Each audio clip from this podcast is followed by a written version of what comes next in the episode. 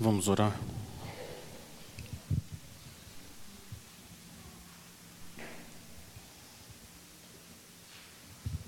Senhor, assim como a chuva e a neve descem dos céus e para lá não voltam sem que primeiro regue a terra e a fecundem e a façam brotar para dar semente ao semeador e pão ao que come.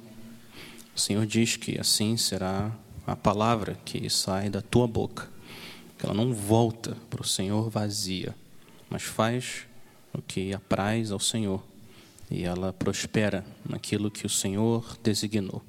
O Senhor é o Deus que tem misericórdia de quem o Senhor quer ter misericórdia, e o Senhor tem compaixão de quem o Senhor quer ter compaixão. O Senhor é o Deus absolutamente soberano. Ninguém ninguém pode fazer nada que não esteja debaixo do teu governo. A gente clama, Senhor, essa noite por misericórdia, que o Senhor nos dê um espírito de quebrantamento e arrependimento diante da maldade do nosso pecado, mas a gente ora também, Senhor, que o Senhor leve a gente até Cristo, até a cruz, até aquele que pode nos resgatar. A gente ora para a glória dele. Amém. A Bíblia ensina que Deus é absolutamente soberano e os homens são completamente responsáveis. Deus controla cada detalhe de cada uma das nossas histórias a cada milissegundo. E ao mesmo tempo, cada um de nós é responsável por cada uma das decisões que nós tomamos. No mundo, a soberania de Deus e a responsabilidade humana são colocadas como inimigas, mas na Bíblia elas sempre andam de mãos dadas, conversando uma com a outra. Eu quero mostrar para vocês como que essas duas verdades são fundamentais a partir do texto, para que a gente possa entender o que o profeta Jonas orou, que a salvação pertence ao Senhor. Eu quero, antes, dar para vocês uma palavra de preparação. Jesus começa com uma repreensão muito dura, mas ele termina com a salvação soberana. Aguenta até o fim, porque ele começa assim falando de um julgamento terrível o julgamento que Deus trará por aqueles que não se arrependem, mas ele termina falando da obra maravilhosa da graça dele para aqueles que ele escolhe salvar. Então a gente vai começar com a ordem que o nosso mestre usa. Primeiro a responsabilidade humana e depois ele vai para a soberania de Deus. Versículo 20 Jesus começa repreendendo as cidades, que ele tinha feito vários milagres, e a razão da repreensão de Jesus está no final do versículo 20. Por que, que Jesus repreende essas cidades? Pelo fato de não terem se arrependido. Jesus assume que nós somos responsáveis por responder com arrependimento diante de quem Ele é, e as pessoas aqui não fizeram isso. A repreensão de Jesus só pode fazer sentido se nós somos responsáveis para responder diante da revelação que ele dá a cada um de nós. Então, três conclusões a partir da reação de Jesus a essas cidades da Galileia. A primeira conclusão, conclusão número um, é que o nosso problema não é falta de evidência. O nosso problema fundamental é falta de fé. O problema fundamental de todo ser humano é a incredulidade. Olha o versículo 20. Jesus começou a repreender as cidades nas quais ele tinha feito muitos milagres, muitos milagres. Versículo 21. Jesus fala: Ai de você, Corazim, ai de você, Betsaida, porque se em Tiro e em Sidom se tivessem operado os milagres que foram feitos em você, foram feitos muitos, muitos milagres Há muito que elas teriam se arrependido com pano de saco e cinza, demonstrações visíveis de arrependimento. O versículo 23, a mesma coisa, o Senhor Jesus enfatiza. E você, Cafarnaum, pensa que será elevada até o céu, será jogada no inferno. Porque se em Sodoma se tivessem operado os milagres que foram feitos em você, ela teria permanecido até o dia de hoje. A lógica de Jesus é a seguinte eu fiz muitos milagres diante de vocês. Esses milagres, esses milagres provam quem eu sou. Os milagres são sinais que provam que eu sou sim o filho de Deus. Quem eu estou dizendo que eu sou? Eu sou o rei. O santo de Deus que veio aqui chamar vocês ao arrependimento. Os milagres comprovam a minha pregação. Em vez de vocês ouvirem o que eu estou pregando e se arrependerem, vocês se recusam a me ouvir. Vocês se recusam. E por causa disso, vocês são culpados. Vocês deveriam reconhecer que sou eu, o Filho de Deus, que veio salvar pecadores. E vocês continuam com o coração duro. O nosso problema não é falta de informação, o nosso problema é falta de fé no nosso coração. Jesus uma vez contou uma história de um homem rico e um mendigo chamado Lázaro. Contou essa história para mostrar como que o nosso problema fundamentalmente é a falta de fé. Ele conta que os dois morreram. O rico foi para o inferno e o mendigo, Lázaro, foi para o céu. E lá do inferno, o rico diz: Pai, eu peço que mande Lázaro à minha casa paterna, porque eu tenho cinco irmãos, para que lhes dê testemunho, a fim de que não venham também para este lugar de tormento. Abraão respondeu: eles têm Moisés e os profetas. Ouçam-no. Olha isso. Eles têm a Bíblia. Eles ouçam a Bíblia. Aí o rico insiste: Não, pai Abraão, se alguém dentre os mortos for até lá, eles irão se arrepender. Abraão responde: Se não ouvem Moisés e os profetas, também não deixarão se convencer, mesmo que ressuscite alguém dentre os mortos. Quem não vai a Cristo pela palavra, nem se o céu inteiro e todo o inferno se juntasse e visitasse a terra, ainda assim, eles continu continuariam com o coração duro. O nosso estado de endurecimento natural é tal que se Deus não agir no nosso coração de forma soberana, a gente pode ver alguém morto, sendo sepultado depois de alguns dias, essa pessoa vem até nós. A gente viu ela morrendo. Ela vem até nós e fala: Arrependa-se! Cristo é Rei! E a gente naturalmente ia dizer: Eu não quero. Eu não quero me arrepender. Eu amo o pecado. O nosso problema não é um problema intelectual. Nosso problema é um problema espiritual que a graça, de, a graça soberana de Deus é capaz de romper e só ela. É por isso que você conhece pessoas muito inteligentes, gente super inteligente, que não crê em Cristo. Não é que falta neurônio no cérebro delas, elas são super inteligentes, não é isso. É uma falta de capacidade espiritual de amar a Deus, porque a gente ama o pecado. Se Deus for nos salvar, precisa ser uma graça soberana, poderosa. Essa é a primeira conclusão. A segunda conclusão é que a punição que Deus opera é proporcional à revelação. A punição é proporcional à revelação. No versículo 22, com relação a Corazim e Betsaida, Jesus diz: Eu digo a vocês que no dia do juízo haverá menos rigor para ti para Tiro e Sidom do que para vocês. Olha o versículo 24, com relação a Cafarnaum, mas eu digo a vocês que no dia do juízo haverá menos rigor para a terra de Sodoma. Sodoma, a gente vai chegar lá. Do que para você. Haverá menos rigor. Isso significa que o rigor que Deus vai usar no dia do julgamento é proporcional ao quanto de revelação, quanto de acesso aquela pessoa teve a Cristo e ao Evangelho da graça. Para Deus, existem diferentes graus de maldade.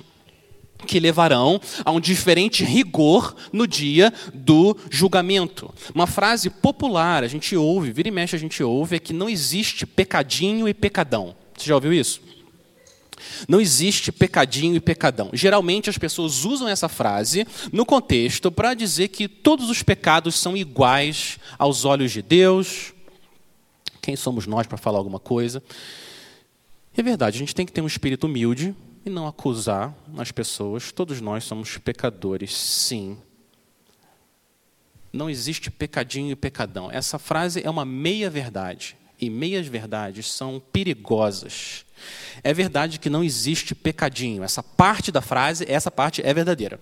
Um único pensamento impuro, só um único pensamento, ninguém precisa fazer nada. Um pensamento impuro é suficiente para Deus lançar de forma justa um pecador no inferno. Esse é o tamanho da glória de Deus. Deus leva o pecado a sério porque ele leva a glória dele a sério.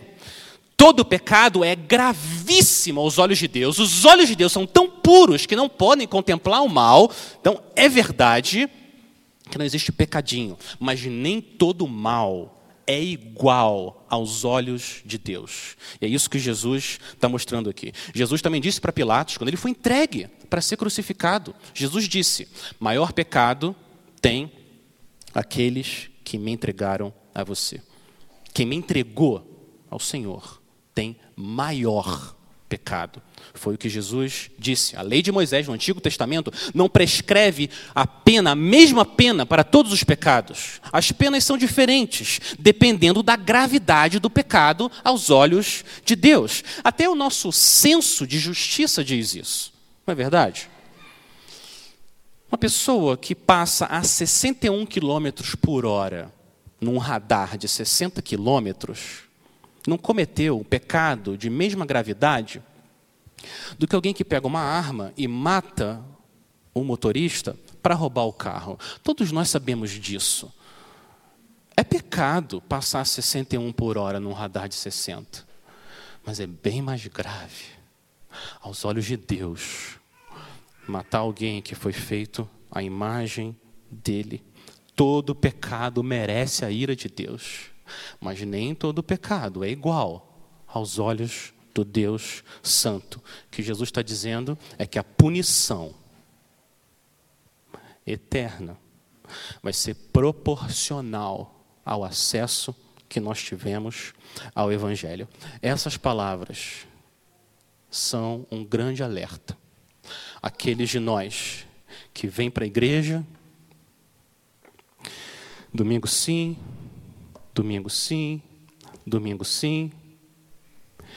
Entram e saem e não se convertem. Continuam com o coração endurecido à oferta graciosa do Rei. Os exemplos que Jesus está usando aqui mostram quão grave é rejeitar Cristo. Olha os exemplos de comparação que o Senhor usa. Ele usa Tiro, Sidom e Sodoma. Tiro e Sidom são exemplos no Antigo Testamento, símbolos da impiedade, da perversidade. Isaías diz que Tiro e Sidom se prostituem com todos os reinos da terra, ganham dinheiro com impureza. Mas Deus diz: quem rejeita a minha mensagem de graça vai ser julgada com um rigor ainda maior do que essas cidades que viviam o tempo todo na perversidade. Sodoma, Sodoma. Sodoma representa, no Antigo Testamento, o que é imoral, idólatra e ganancioso. A maldade de Sodoma era tão grande, tão grande, que o que Deus teve que fazer foi derramar uma chuva com fogo e enxofre e acabar com tudo. Deus julgou a cidade inteira, não sobrou nada. Nada de tão má e perversa que eram as pessoas naquele lugar. E agora Jesus está dizendo que quem rejeita a mensagem dele vai ser julgada com de forma ainda mais pesada, mais dura. E se a gente acha que Jesus está sendo duro com essas palavras, soa muito duro o que Jesus está dizendo. Isso acontece porque a gente não percebe quão mal é o nosso pecado e quão bom é o nosso Deus. Por isso que é difícil para a gente entender o que Jesus está dizendo. Deus é cheio de graça, Ele é cheio de misericórdia, mas Ele é um juiz justo, Ele é santo. Nenhum pecado ficará sem punição. Essa foi a ilusão de Cafarnaum. Olha o versículo 23. Essa foi ilusão. Você, Cafarnaum, pensa que será elevado até o céu? Será jogada no inferno. Sou muito humilde, muito amoroso. Todo mundo vai para o céu. Você vai morrer e vai para o céu. O mundo ama dizer isso. Sou amoroso. Mas não foi isso que Jesus disse. Não tem nada de amoroso enganar as pessoas. Nada de amoroso. Dizer paz, paz quando não há paz. A pessoa mais amorosa e humilde do mundo é Ele, Jesus. E Ele diz que quem rejeita a graça dele vai sofrer para sempre. Ele oferece perdão para quem se arrepende. Jesus tem o direito de repreender a gente. Ele tem o direito de exigir arrependimento. Ele é o rei. E Mateus 11 está aqui para que a gente se arrependa. Se arrependa dos nossos pecados. Quando a gente adia arrependimento, a gente está abusando da misericórdia de um Deus que é santo. Quando eu ficar mais velho, eu vou andar com o Senhor. Mês que vem, eu vou lidar com essa questão. Daqui a um ano. Não! Não! É urgente! A gente não sabe o que vai acontecer amanhã. E tem gente que dorme diante da oferta da graça do Senhor Jesus. Dorme no pecado e adia o arrependimento. O Senhor não despreza um coração quebrantado, Ele nunca despreza um coração quebrantado, mas Ele não vai poupar aqueles de coração duro que insistem em não se arrepender. Ele vai punir. Ai de nós, se não nos arrependermos. Nós somos responsáveis por buscar perdão do Senhor. Como diz nossa declaração de fé, nos humilharmos por causa da maldade do nosso pecado, com tristeza piedosa detestação do pecado, aversão de si mesmo e um esforço para andar diante de Deus de modo agradável. Essa é a segunda conclusão, mas tem uma terceira conclusão diante desse texto. A terceira conclusão é a seguinte: a nossa reação à repreensão dá provas da nossa conversão. A maneira como a gente reage diante de uma repreensão prova se nós temos um coração regenerado ou não. Como que a gente reage quando o nosso pecado é exposto? A gente confessa e pede perdão ou a gente nega e dá desculpa? A gente bate no peito e diz: Senhor, tem misericórdia de mim, pecador. Ou a gente aponta, como Adão fez, e diz: foi a mulher que tu me deste. Como a gente reage quando o nosso pecado é exposto? Nós fazemos como Saul, quando o profeta Samuel foi até ele, porque ele desobedeceu a ordem do Senhor de exterminar todo aquele povo, e Saul dando desculpas, eu tive que poupar o melhor da terra, foi o povo que quis fazer isso. Ou oh, a gente reage como Davi quando o profeta Natan foi até ele. Como que a gente reage quando Deus envia um profeta até nós e nos chama ao arrependimento? Vários de vocês já ouviram essa história.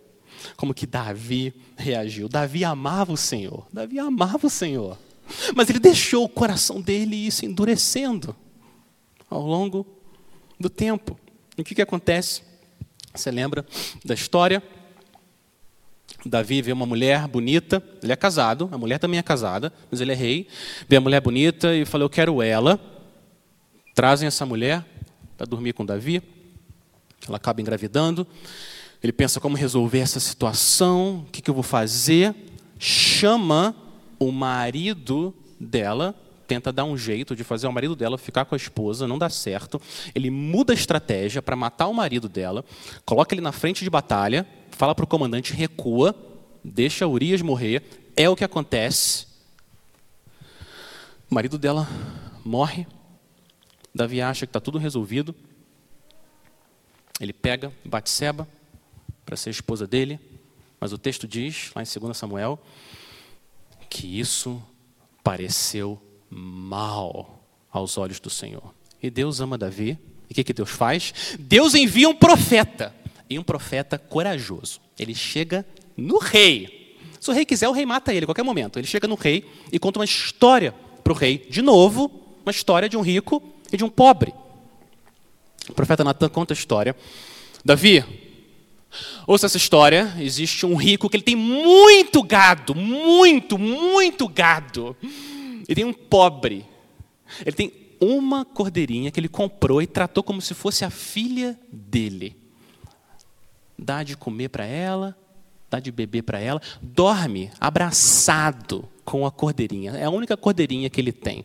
Chegou um visitante lá com o rico, o que, ele faz? Ao invés de pegar alguma alguém do algum gado para matar e oferecer para o visitante, ele fala: "Não, eu vou roubar a única cordeirinha daquele pobre, e é o que o visitante, e é o que o rico faz.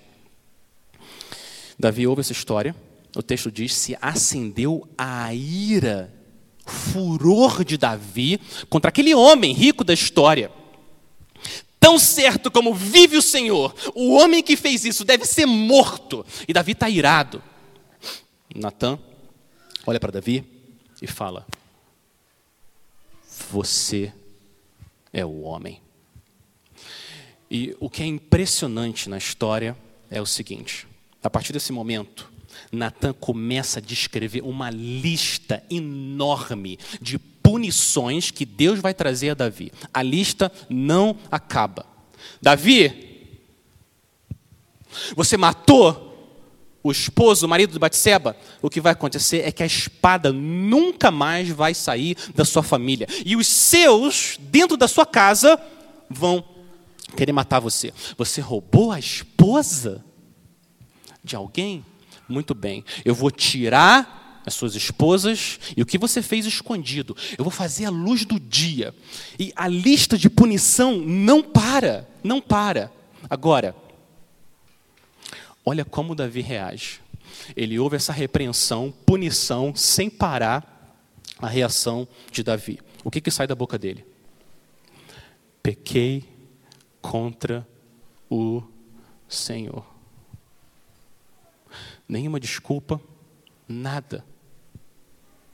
Arrependimento. Ele ouve uma repreensão dura do profeta e ele percebe que é Deus amando e resgatando Davi e ele se arrepende.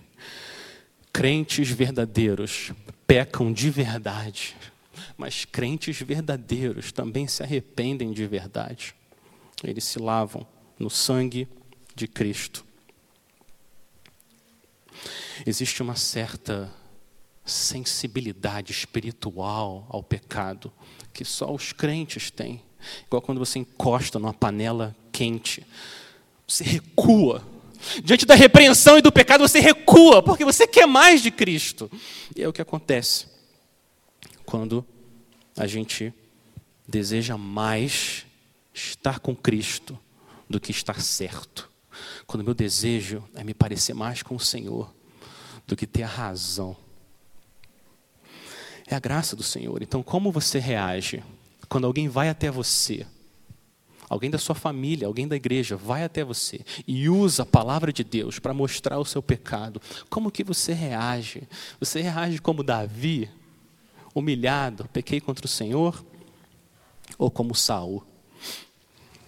Ai de nós, se não nos arrependermos diante do Senhor. Jesus assume, ensina e assume que nós somos responsáveis diante de Deus mas que Deus também é absolutamente soberano. Essa é a nossa esperança, Ele é soberano. A soberania de Deus, a partir do versículo 25, eu quero mostrar para vocês três conclusões.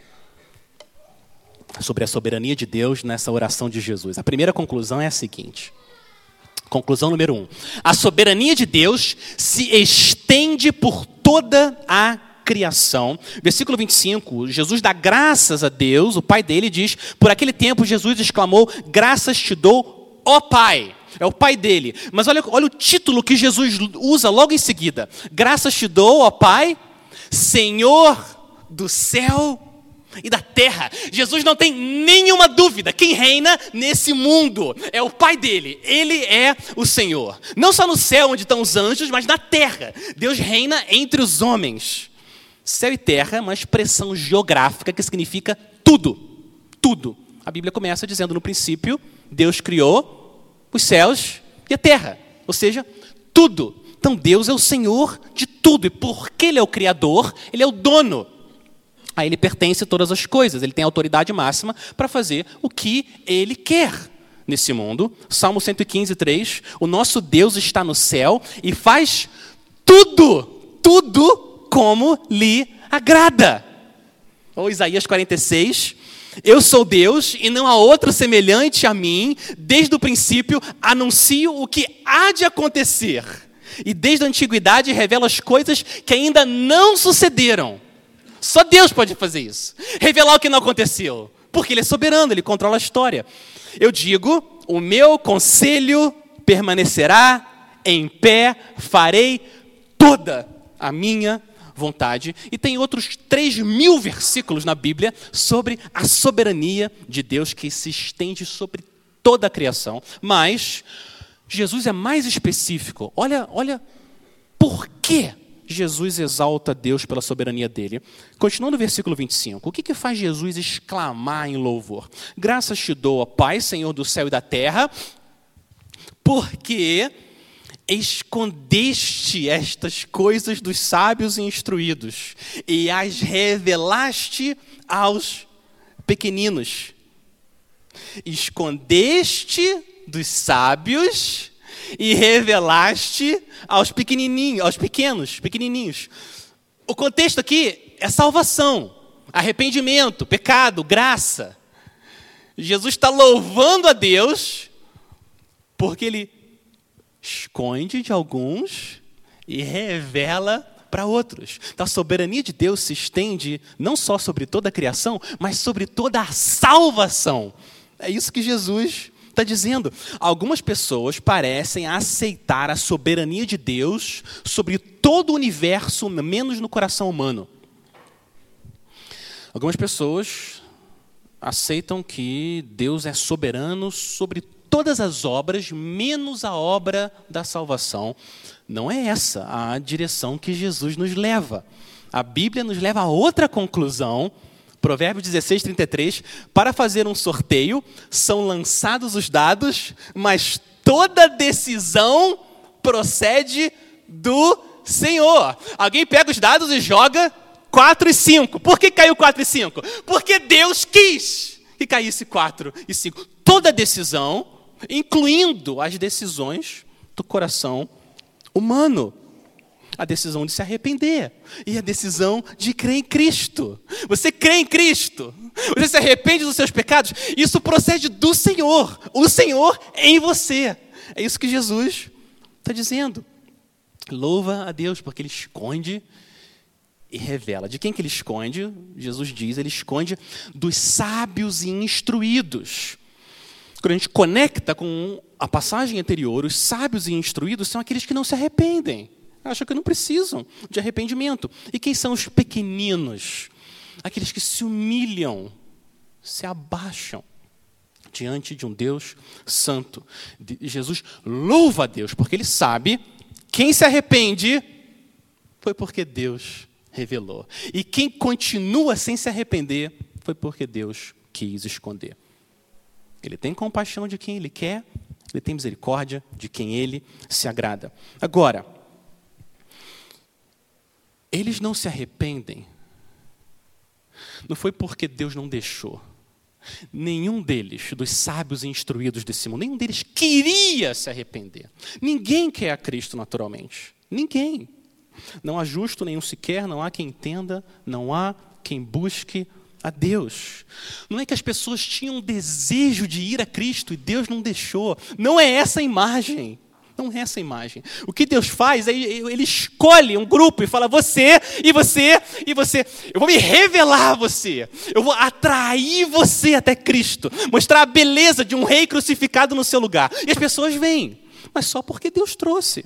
Só por causa disso. Elas ganham ouvidos espirituais. E Jesus fala: venham a mim. E elas vão. E elas obedecem. Terceira conclusão partir do versículo 27. Conclusão número 1, soberania de Deus se estende por toda a criação. Conclusão 2, soberania de Deus se estende por toda a salvação. A conclusão 3, o Filho tem a mesma soberania do Pai. Olha o versículo 27. Jesus diz: Tudo, essa é uma expressão, uma frase forte, tudo me foi entregue por meu Pai, tudo, eu tenho autoridade, Jesus diz, sobre o céu e a terra. Ninguém conhece o Filho a não ser o Pai, e ninguém conhece o Pai a não ser o Filho. Olha, existe uma relação única, única entre o Pai e o Filho, entre Deus e Jesus. O Pai e o Filho se conhecem perfeitamente, mas esse, esse conhecimento aqui não é um conhecimento só de informação, no sentido de saber quem é. Você conhece o João? Ah, conheço o João. O João mora a duas quadras para baixo da minha casa. Não é esse conhecimento. Esse conhecer aqui é uma relação especial. É uma relação de amor perfeito entre um pai e um filho, onde nunca entrou nenhum pecado. É esse tipo de conhecimento que Jesus diz que ele tem em relação ao Pai. Existe uma revelação perfeita entre a primeira pessoa da Trindade e a segunda pessoa da Trindade. E isso é impressionante. De tudo que Deus conhece, Deus conhece todas as coisas. O conhecimento mais glorioso que Deus tem é o conhecimento do Filho. Porque o Filho é o resplendor da glória de Deus. A expressão exata do seu ser. Então Deus olha para Cristo e ele vê a glória dele próprio em Cristo. E Deus se agrada do que ele vê mas o conhecimento divino flui na outra direção, versículo 27, não só o pai conhece o filho, mas também o filho conhece o pai. Ninguém conhece o pai a não ser o filho. O filho conhece todas as estrelas, todas as moléculas, ele ordenou tudo no universo, mas isso não é nada, nada, nada, comparado ao conhecimento que o filho tem do Pai. Deus é infinito. E Jesus diz: Eu conheço o Pai, eu conheço a Deus perfeitamente. Só Ele tem esse conhecimento natural. Nós somos naturalmente cegos, a gente nasce sem conseguir enxergar a beleza de Cristo, mas agora vem o escândalo, um escândalo. O que Jesus fala agora é um absurdo santo. Olha o que ele diz. Olha o que Jesus está fazendo. Tudo me foi entregue por meu Pai. Ninguém conhece o Filho a não ser o Pai. Ninguém conhece o Pai a não ser o Filho. Você percebe o paralelo? Podia parar aqui. Mas olha o que Jesus faz. Ele respira ele acrescenta uma terceira pessoa nesse relacionamento. E aquele a quem o filho o quiser revelar. Você percebe o que Jesus está fazendo aqui? Essa é a nossa esperança, nossa única esperança diante do nosso pecado. O filho tem prazer em revelar o Pai aos pequeninos. Jeremias 32, 17. Ah, soberano Senhor, tu fizeste os céus e a terra pelo teu grande poder, o teu braço forte. Nada é difícil demais para ti. Nada. Nem revelar quem Deus é a quem estava antes morto em seus pecados. Foi você que se arrependeu, crente. Você que creu. Foi você. Mas foi só porque Deus agiu em você. Ele deu o dom do arrependimento e o dom da fé. É isso que Jesus está falando. O Filho quis se revelar a você. E é por isso que você crê. Ele escolheu dar ouvidos para que você ouça a mensagem da graça. Foi Ele que escolheu dar olhos para você ver a beleza da cruz e um coração que agora entende, entende a loucura da pregação. Um rei divino que se veste de humanidade para morrer no nosso lugar. É Deus, através de Cristo, que pode revelar isso para nós. E é por isso que Jesus louva o pai dele. Essa é a maravilhosa doutrina da eleição. Antes de você escolher a Deus, Deus precisa escolher você. Nisso consiste o amor. Não em que nós tenhamos amado a Deus, mas em que Ele nos amou e enviou o seu Filho como propiciação pelos nossos pecados nós amamos porque Deus nos amou primeiro. 1 João 4, 19. A iniciativa de revelar a Deus é de Deus. E só de Deus. Se você conhece a Deus hoje, foi porque o Filho quis revelar a você. Não foi porque você foi mais inteligente, ou mais humilde, ou se esforçou mais, mas foi porque o Filho quis por causa do grande amor dele por você. A causa final e maior do nosso relacionamento com Deus é sempre Deus. E agora vem uma implicação importante aqui. Como que a gente lida com a soberania de Deus em tudo, na criação e na salvação? Na Bíblia, na Bíblia, a soberania de Deus nunca é usada para gerar discussão, mas para gerar adoração, sempre. Na Bíblia, a soberania de Deus nunca é usada como uma marreta para aqueles que sofrem. Não use a soberania de Deus para isso. Alguém que está sofrendo e você vem com a soberania. Não. A soberania de Deus na Bíblia é um abrigo para nos proteger dos nossos pecados, um cobertor para aquecer a nossa fé no inverno do sofrimento, a soberania de Deus é um travesseiro para dar paz aos nossos pensamentos nesse mundo tribulado. Uma resposta apropriada ao sofrimento é tristeza. Mas você, crente, não sofre como o mundo sofre. Você sofre com esperança, porque um Deus soberano que entregou o próprio filho no nosso lugar governa sobre tudo. E isso tem poder para aquietar o nosso coração, mesmo durante as nossas lutas. As lutas para a gente sossegar a nossa alma. Então eu quero terminar lendo com vocês. Vamos lá para Atos 2. Atos capítulo 2.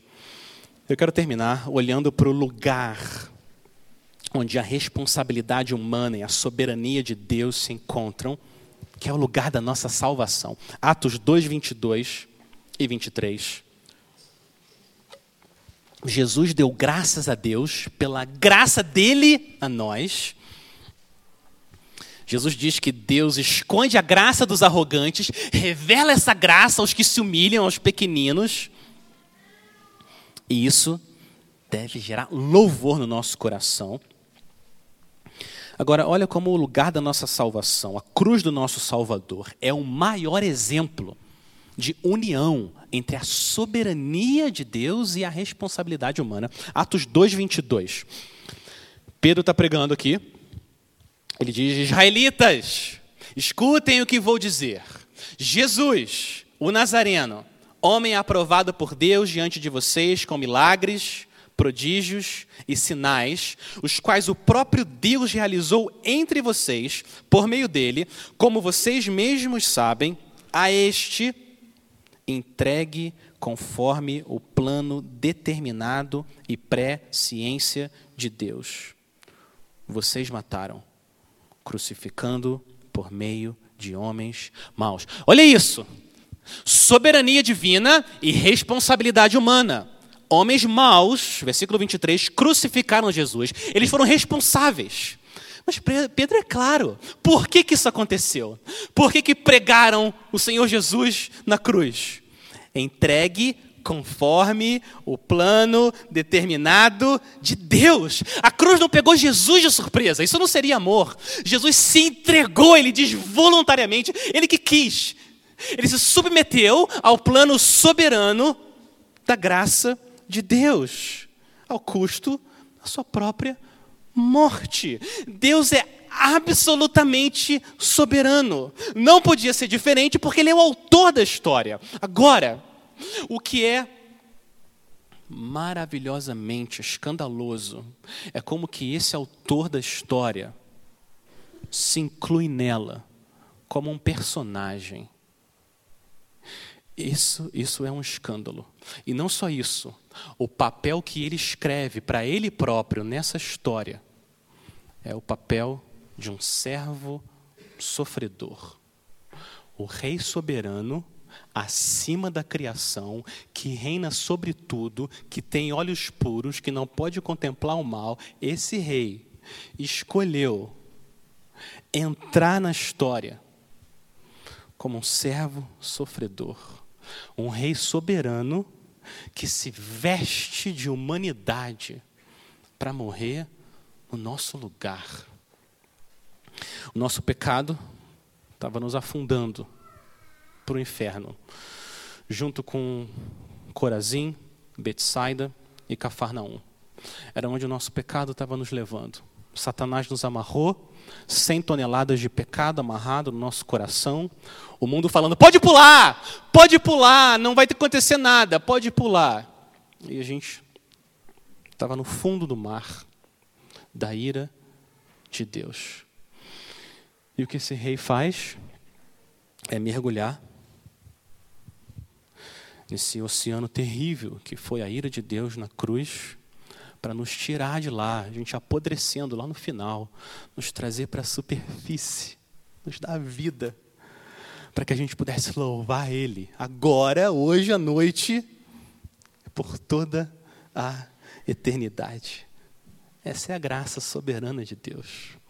A nossa responsabilidade é a gente se arrepender diante desse Deus Santo e confiar que o Filho dele morreu no nosso lugar.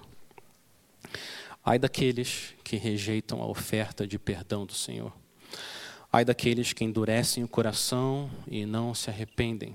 Eles podem esperar só condenação.